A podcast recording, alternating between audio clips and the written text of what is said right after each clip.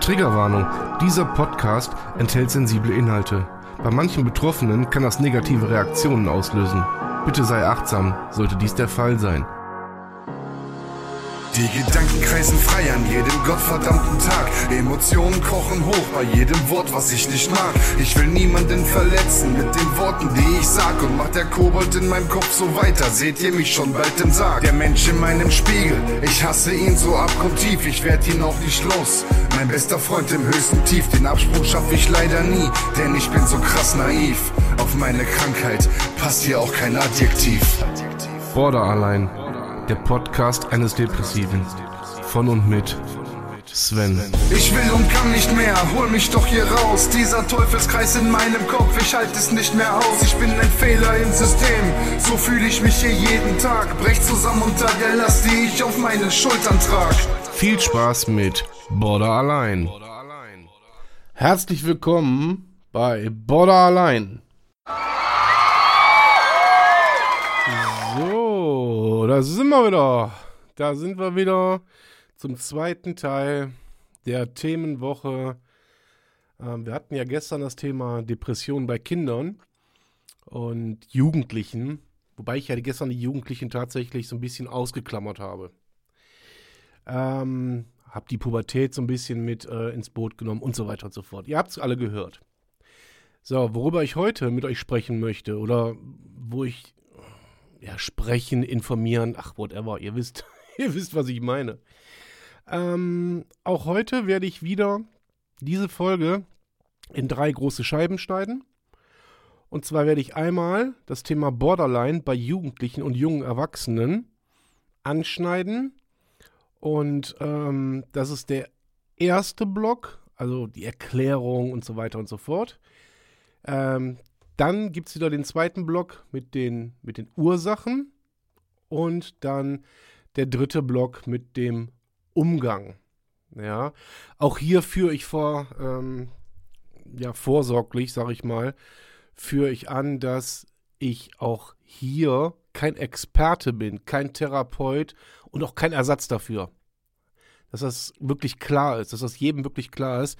Das ist alles meine subjektive und so gut wie möglich objektive Meinung, Darstellung, wie auch immer, ja. Nur damit das wirklich verstanden wird. Ähm, und wenn ich oft sage, das wollte ich auch mal anführen, weil ich gemerkt habe, dass das oftmals zu ja, Diskrepanzen führt, wenn ich sage Borderliner. Ich selber bin Borderliner. Ich leide, ja, ich leide am, äh, an der Borderline-Persönlichkeitsstörung. Ähm, aber ich bezeichne mich schon als Borderliner, weil ähm, ich bin zwar eine eigenständige Person, aber das macht natürlich einen großen Teil meines Lebens aus. Deswegen, ich empfinde das als nicht schlimm, wenn sich jemand als Borderliner bezeichnet. Ich persönlich nicht. Ja, sollte ich irgendwem damit zu nahe treten oder solltet ihr meinen, ah, der bezeichnet alle als Borderliner? Nein, tut er nicht. Tut der nicht.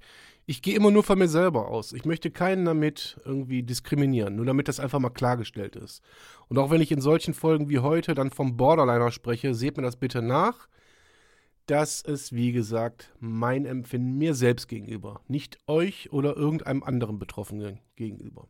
Gut. Borderline bei Jugendlichen und jungen Erwachsenen. Wir fangen mal wirklich bei den Basics an. Was verdammt ist Borderline überhaupt? Borderline ist eine Persönlichkeitsstörung. Die wird abgekürzt mit BPS. Ja? Und das ist eine komplexe psychiatrische Erkrankung. So, die wird ähm, ja, hervorgerufen oder die ist gekennzeichnet durch, durch Instabilität in Bezug auf Stimmung, auf, sein, auf seine Selbstwahrnehmung, sein Selbstbild. Ja? Vor allen Dingen auf zwischenmenschliche Beziehungen, die meist gestört sind und ähm, ja, die Impulskontrolle ist auch ein äh, relativ großes Thema. Beziehungsweise die nicht vorhandene Impulskontrolle, um genau zu sein. So, und die Jugendlichen, was die Symptomatik angeht, die ähneln sich quasi den Erwachsenen. Also da gibt es, äh, da gibt es viele, viele äh, Sachen, die sich da vermischen, aber es gibt aber auch so ganz, wie soll ich sagen, so, so spezifische Aspekte, die bei Jugendlichen einfach berücksichtigt werden müssen oder anders gehandelt werden müssen. Ja, und die Diagnose, um jetzt mal zum ersten Punkt zu kommen, den ich mir hier notiert habe, die Diagnose von Borderline bei Jugendlichen, jetzt wohlgemerkt bei Jugendlichen, die ist extrem schwierig, weil ähm, da viele Symptome der, der, ihr müsst euch vorstellen, ein normaler Jugendlicher, der entwickelt sich ja, der hat eine emotionale Entwickeln, Entwicklung. Und auch der durchwandert und durchläuft natürlich die Pubertät. Also ähm, ist es von daher schwierig, erstmal ähm, da eine, eine Diagnostik, eine Symptomatik erkennen zu lassen. So, das muss also, das ist sehr wichtig, über einen längeren Zeitraum beobachtet werden. So, und ähm, bis dann so eine wirkliche ausführliche Anamnese, sag ich mal, ja, bis die, wie soll ich sagen, erhoben wird ja, oder erstellt wird, um ähm, mögliche andere Ursachen so für das Verhalten einfach auszuschließen. Versteht ihr, wie ich meine? Ja, also lasst auch dort erstmal Ruhe walten, habt das im Blick. Die Symptomatiken die werde ich euch jetzt im Einzelnen nochmal aufführen. Und bei Borderline ist es so, dass es neun Symptomatiken gibt. Äh, das könnt ihr überall nachgoogeln. Das muss ich nicht nochmal alles, das habe ich schon ein paar Mal aufgeführt. Äh, und auch da ist es natürlich so, wenn fünf zutreffen, sollte man vielleicht so mal über, äh, über einen Besuch bei einem Facharzt nachdenken. Okay? So. Welche Symptome haben wir bei Jugendlichen? Also, auch hier gibt es intensive und instabile zwischenmenschliche Beziehungen, ähm, die zwischen ja, Idealisierung und Entwertung anderer schwanken können. Also sprich, auch da gibt es dieses Distanz-Nähe-Problem, beziehungsweise, äh, wie soll ich ausdrücken, dass man, dass auch der Jugendliche schon hergeht und irgendeine Person wirklich idealisiert und heroisiert und auch gleichzeitig im nächsten Atemzug wieder ja, entwerten kann. Mhm. Nächste Symptomatik, die ich mir notiert habe, sind ähm, chronische Gefühle von Leere und Langeweile.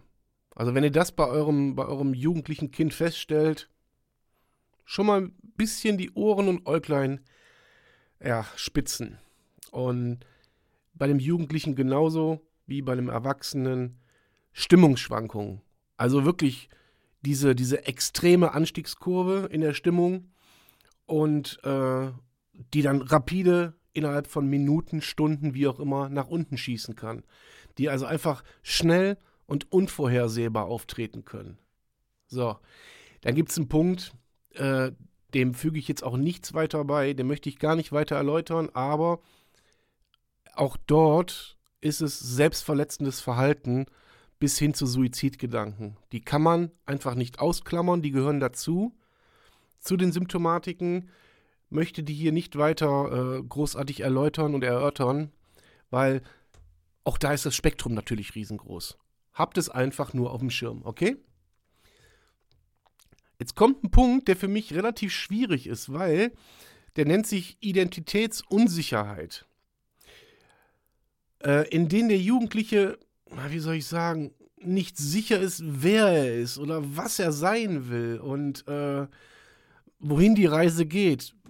Was aber oftmals ja auch tatsächlich ein völlig normaler Prozess ist im, äh, ja, auf der Reise hin zum Erwachsenen. Ne, es ist eine Selbstfindungsphase, äh, die einhergehend mit Erlebnissen sind oder ist, die völlig normal ist, aber auch halt eben unnormal sein kann. Und da ist es meiner Meinung nach ganz schwierig, das auseinanderzuhalten. Ich würde generell bei den Symptomatiken wirklich eher auf die untypischen Symptom Symptomatiken ähm, erstmal den Fokus legen. Und dann kann man die anderen Symptomatiken auch mit Hilfe von Fachärzten dann ähm, ja, weiter erörtern. Mhm. Und dieses impulsive Verhalten, auch das ist natürlich, wie soll ich sagen, Ja, auch das ist ja irgendwo, wir, wir, alle waren in der Pubertät und wir alle haben uns mal aufgelehnt. Wir alle waren rebellisch und keine Ahnung, haben, haben den ersten Joint geraucht, sag ich mal.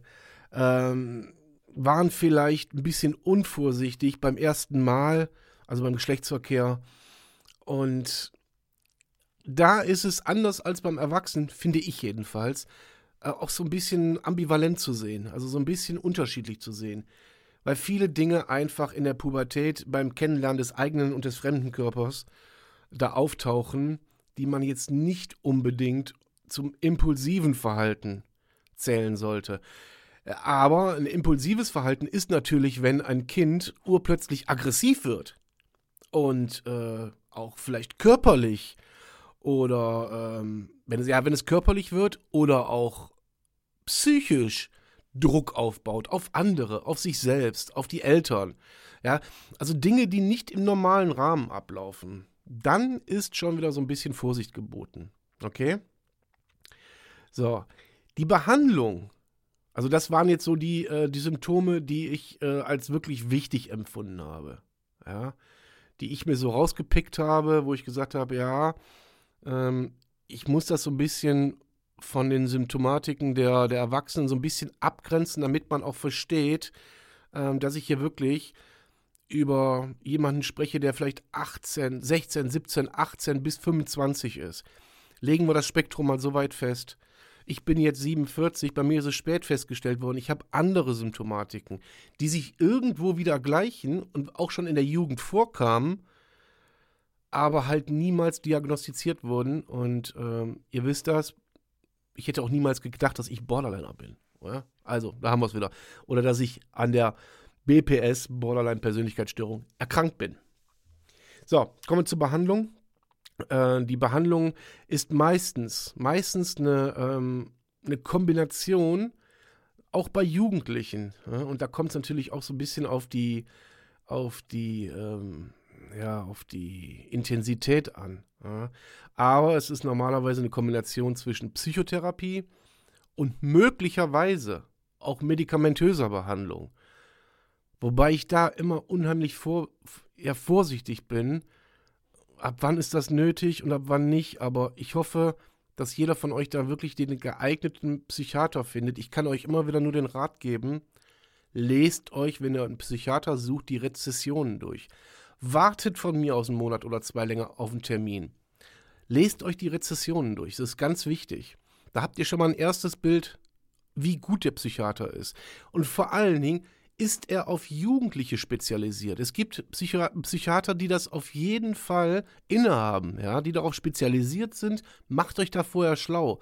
Und dann kommt der nächste Aspekt, wenn ihr da seid, stimmt die Chemie zwischen euch dem Psychiater und zwischen dem Jugendlichen und dem Psychiater? Gibt es so eine homogene Einheit, sage ich mal? Das ist wichtig. Da muss viel Vertrauen da sein. Noch wichtiger ist das bei der Psychotherapie. Ist da kein Vertrauen, wisst ihr selber, wenn ihr jemandem nicht vertraut, erzählt ihr dem nichts. Ganz einfach. Ja, ganz einfaches Ding. So.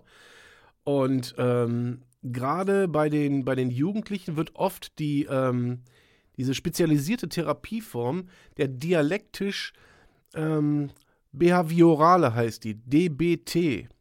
Das ist eine, eine, eine, spezielle Therapieform, die darauf abzielt, Fähigkeiten zur Emotionsregulation und zur Interaktion, Interaktionsfähigkeit zu vermitteln. Ja?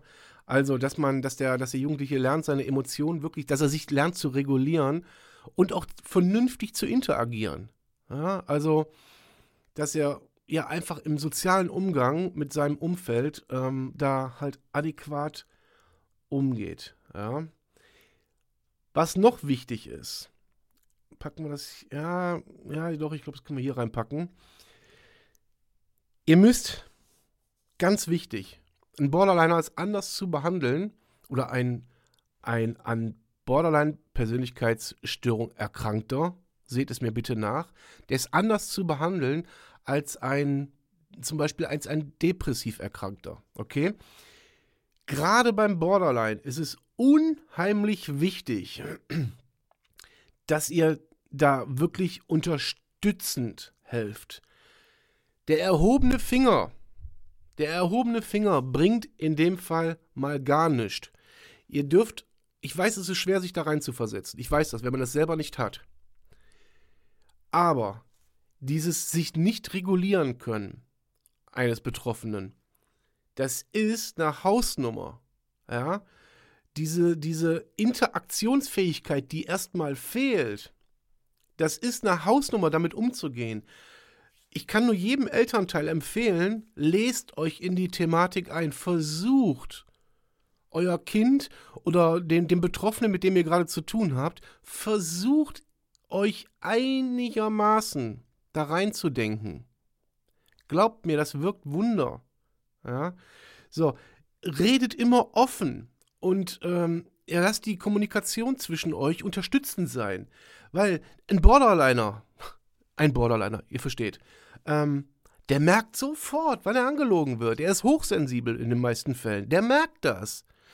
Und dann schaltet der sofort um. Warum lügt er mich jetzt an? Warum will er mich verschonen? Ihr müsst den nicht verschonen. Man muss ein Fingerspitzengefühl entwickeln, wann man was anspricht oder was oder wann nicht, aber lügt ihn nicht an. Das macht keinen Sinn. Für beide Parteien nicht. Ja? So, ihr müsst ihm einfach das Gefühl geben, dass ihr euch Mühe gebt, das zu akzeptieren und auch, dass ihr euch Mühe gebt, es zu verstehen. So. Und in, in der Mühe geben, etwas zu verstehen, macht man Fehler und die dürft ihr machen als Nicht-Betroffener. Ihr dürft sie machen. Ihr werdet darüber lernen. So, und, der, und der Betroffene vom BPS, der wird auch darüber lernen. Ja? Was allerdings elementar wichtig ist, und das ist, gilt für Jugendliche sowie für erwachsene Betroffene, setzt klare Grenzen.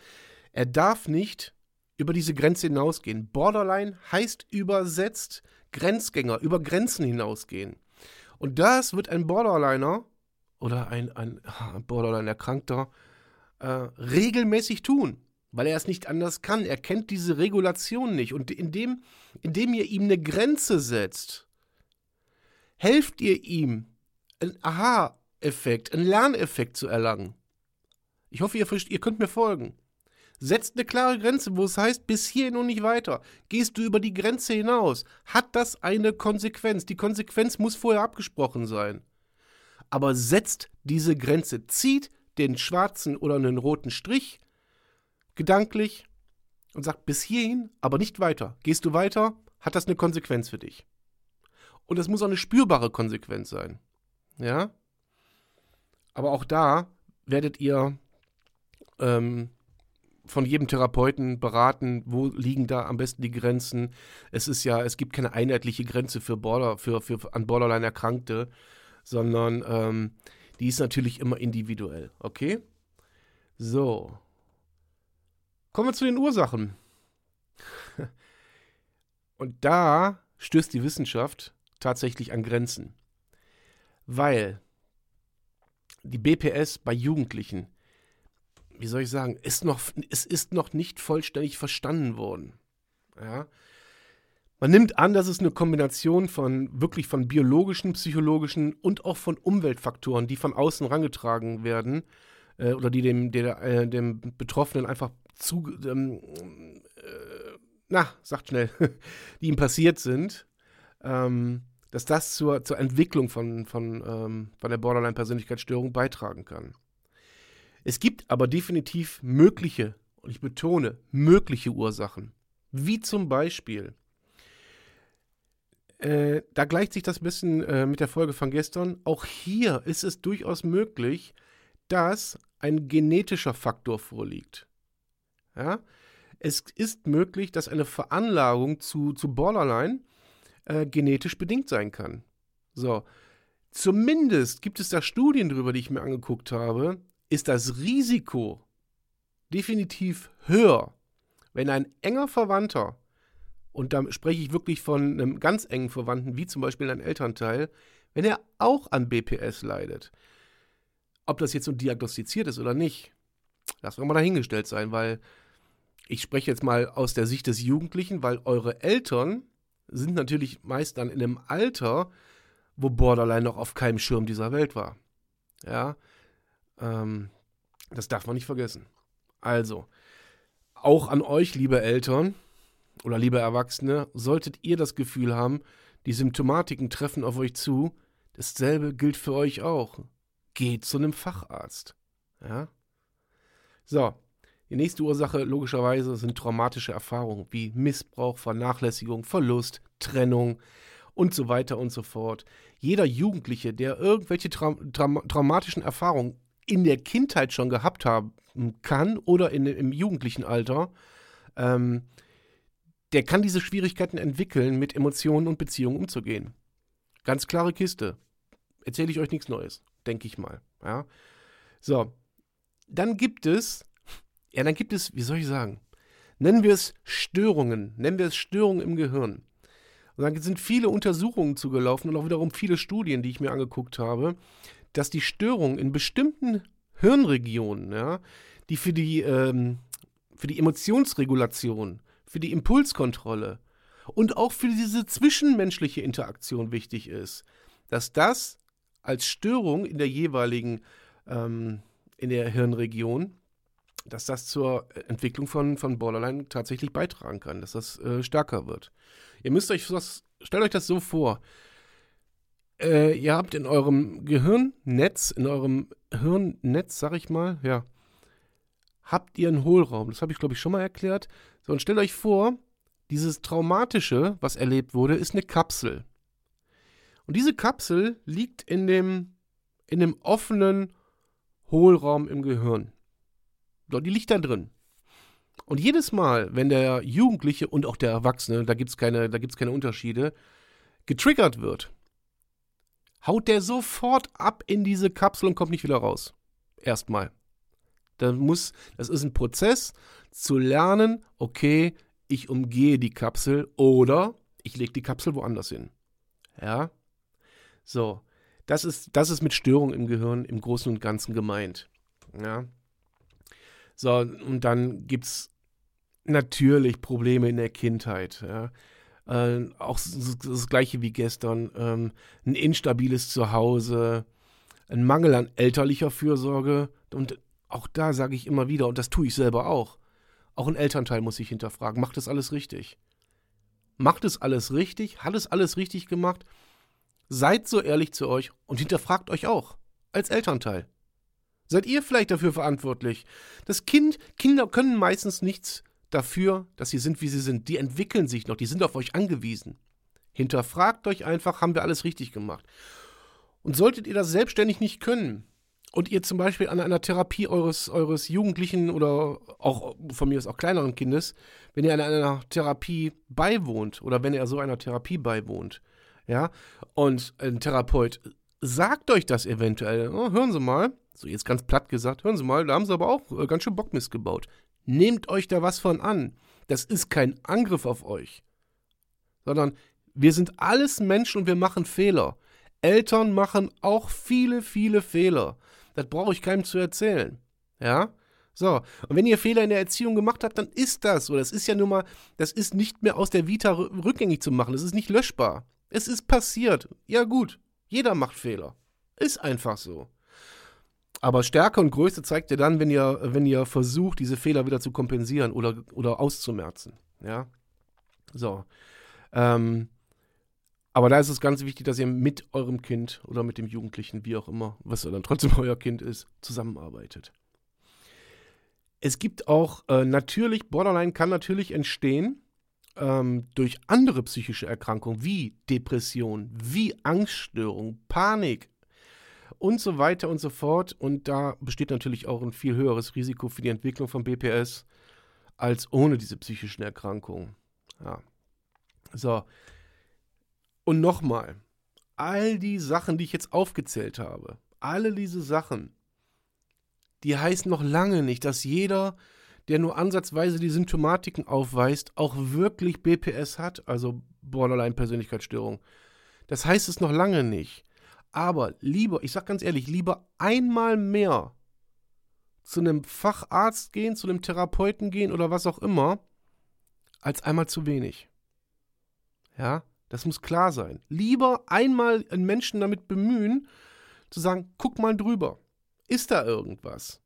Ja, und dann werdet ihr sehen, werdet ihr auch immer ein, ein adäquates, ähm, eine adäquate Einschätzung werdet ihr dann bekommen. So. Jetzt habe ich gerade, glaube ich, irgendwann schon auch den Umgang relativ gut mit umschrieben. Ich gehe da trotzdem nochmal drauf ein. Ich habe mir hier den, den dritten Block, habe ich mir stichpunktartig aufgeschrieben und ich möchte den einfach, auch auf die Gefahr, ihn jetzt vielleicht ein oder zwei Punkte zu wiederholen, ähm, möchte ich den jetzt nicht außer Acht lassen. Nochmal, der Umgang mit Jugendlichen, die BPS haben, das kann eine absolute Herausforderung sein. Ähm, und da gibt es so einige Sachen, die ihr da einfach unterstützend tun könnt. Ja. Das ist das, was ich vorhin schon mal gesagt habe. Informiert euch über diese Krankheit. Es ist eine Krankheit. Es liegt eine Störung im System vor. Und die muss entstört werden. Okay? Und akzeptiert das auch als solche. Akzeptiert das genauso wie ein gebrochenes Bein, wie, keine Ahnung, Diabetes, wie Neurodermitis, wie was es alles gibt. Ja? Das ist ganz, ganz wichtig. Informiert euch über Symptome, Ursachen, Behandlungsmöglichkeiten. Einfach, um angemessen zu reagieren, notfalls. Oder um euren, ähm, euren Filius, Filius oder wie auch immer, ja, besser verstehen zu lernen. Okay? Dann auch hier wieder Unterstützung anbieten. Ja, zeigt den, zeigt den Betroffenen, ich bin für dich da. Du hast eine emotionale und aber auch eine praktische Unterstützung von mir. Ich bin emotional bei dir und praktisch heißt da nichts anderes so, okay, wir gehen das Problem jetzt an. Wir gehen dahin, wir gehen dahin, wir gucken hier, wir gucken rechts, wir gucken links. Ja? Und aber auch praktische Hilfe, wenn ihr feststellt, und das ist bei uns ähm, an Borderline-Erkrankten, so langsam lerne ich es, wir haben viele Probleme, die für die Nichterkrankten teilweise überhaupt nicht nachvollziehbar sind. Wir können die simpelsten Dinge teilweise nicht. Die haben eine Ursache. Ich sage das immer wieder, bei mir ist es das Beispiel Briefkasten. Es hat bei mir eine traumatische Bewandtnis. Es hat einen Grund. Es gab einen Auslöser dafür. Ja? Den habe ich bis jetzt immer noch für mich behalten. Es gibt ihn einfach. Und der ist auch zu persönlich, aber es gibt ihn. Es gibt ihn. So. Und auch ich bin im Zuge der Therapie dahinter gestiegen. Also, auch das ist ein Alltagsproblem.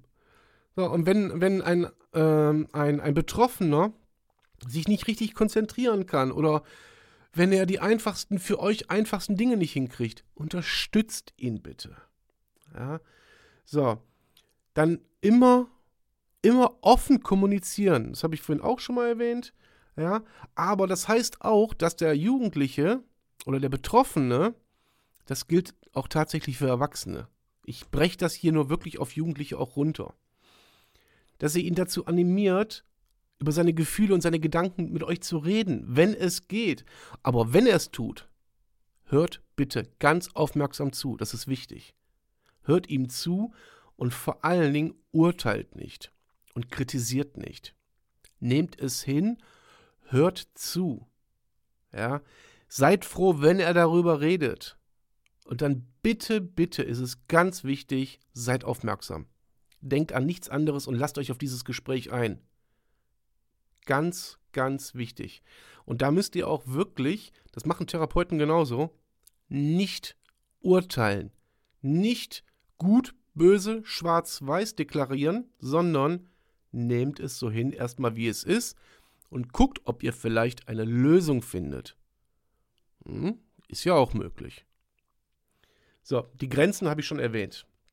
Weil ähm, das, äh, wie gesagt, gegen klare Verstöße muss es Grenzen geben. Habe ich vorhin eindringlichst erwähnt. So, für mich finde ich es ganz wichtig, das fällt mir gerade so ein, beteiligt euch an der Therapie, wenn es dazu kommt. Oder an egal welcher Behandlung. Beteiligt euch da als Elternteil. Schickt das Kind nicht einfach irgendwo hin und sagt, boah, da wird sich drum gekümmert. Nein, seid dabei, seid aktiv dabei kümmert euch mit, zeigt dem Kind wirklich, das ist das, was ich vorhin gesagt habe, diese Aufmerksamkeit. Ja? Gebt ihm die Sicherheit, die emotionale Unterstützung, die es braucht. Und das tut ihr, indem ihr mitgeht. Ihr zeigt Interesse an ihm. Das ist ganz wichtig, wie ich finde. Ja. Und ihr könnt auch, das habe ich auch vorhin schon erwähnt, mit dem Therapeuten zusammenarbeiten. Einfach um sicherzustellen, dass die Behandlung ähm, richtig abgestimmt ist. Auf euch, auf, das, auf den Jugendlichen, also auf den Betroffenen. Ja, Gleiches gilt natürlich auch für Erwachsene. Klar, brauchen wir nicht sagen. Dann kommen wir zu dem Thema, da habe ich, äh, vorgestern ist die, glaube ich, rausgekommen. Die Selbstfürsorge. Ganz, ganz, ganz, ganz, ganz schwieriges Thema. Man muss, ich weiß nicht, wie es beim Jugendlichen ist, das muss ich ehrlicherweise sagen. Deswegen habe ich den Punkt, ich habe auch lange überlegt, ob ich das, äh, ob ich das so vergleichen kann. Habe mir dazu auch nochmal so ein paar Studien angeguckt. Ähm, natürlich ist es leichter, bei dem Jugendlichen darauf hinzuarbeiten oder ihm das zu, zu empfehlen und ihn zu ermutigen, dass er auf sich selbst achtet, dass er Selbstfürsorge betreibt. So, und ihr habt die Möglichkeiten, äh, ihm so Sachen wie, keine Ahnung, Atemübungen, Meditation, Yoga näher zu bringen. Ähm, auch Körperpflege, äh, abschalten, einfach runterfahren. Weil das ist für einen Betroffenen extrem schwer. Ich kenne das von mir selber. Und ähm, belohnt ihn auch, wenn irgendwas geklappt hat. Führt ein Belohnungssystem ein. Wenn er zum Beispiel solche Alltagssachen, so ganz, so ganz banale Dinge. Bei mir ist es, wenn ich dreimal die Woche beim Briefkasten war, habe ich montags, mittwochs, freitags, habe ich samstags oder sonntags eine vorher festgelegte Belohnung. Die habe ich selber festgelegt. Ja? So. Und führt so ein Belohnungssystem einfach ein, weil das ist, da werden Synapsen miteinander verknüpft. Das heißt, ich muss zwar was Schlechtes erledigen, aber es hat einen guten Ausgang. Das ist das Prinzip, was dahinter steckt. Weil, seien wir ehrlich, schlechte Dinge, die verfolgen uns unser Leben lang. Da können wir gar nichts gegen tun. Die werden immer wieder kommen. Nur der Umgang damit muss gelernt sein. Ja? Und deswegen, so ein Belohnungssystem setzt voraus, dass man vorher, ich sag mal, Scheißsachen machen musste, aber dann für irgendwas Cooles dafür bekommt. Oder sich was Cooles, ähm, was man sich vorher als Ziel festgelegt hat, dann halt umsetzen kann. Ja, erörtert das zusammen. Ja, und ich glaube, das ist eine ziemlich gute Sache. So. Und ähm, nochmal, und ich glaube, das kann man gar nicht oft genug sagen, sucht Unterstützung. Ob die begleitend ist, ob die vorderrangig ist, ob sie in welchem Rahmen auch immer ist, mit einer psychischen Erkrankung, das verallgemeinere ich jetzt nochmal ein bisschen, mit einer psychischen Erkrankung, die könnt ihr als Laien nicht therapieren. Ihr braucht Fachleute, Selbsthilfegruppen.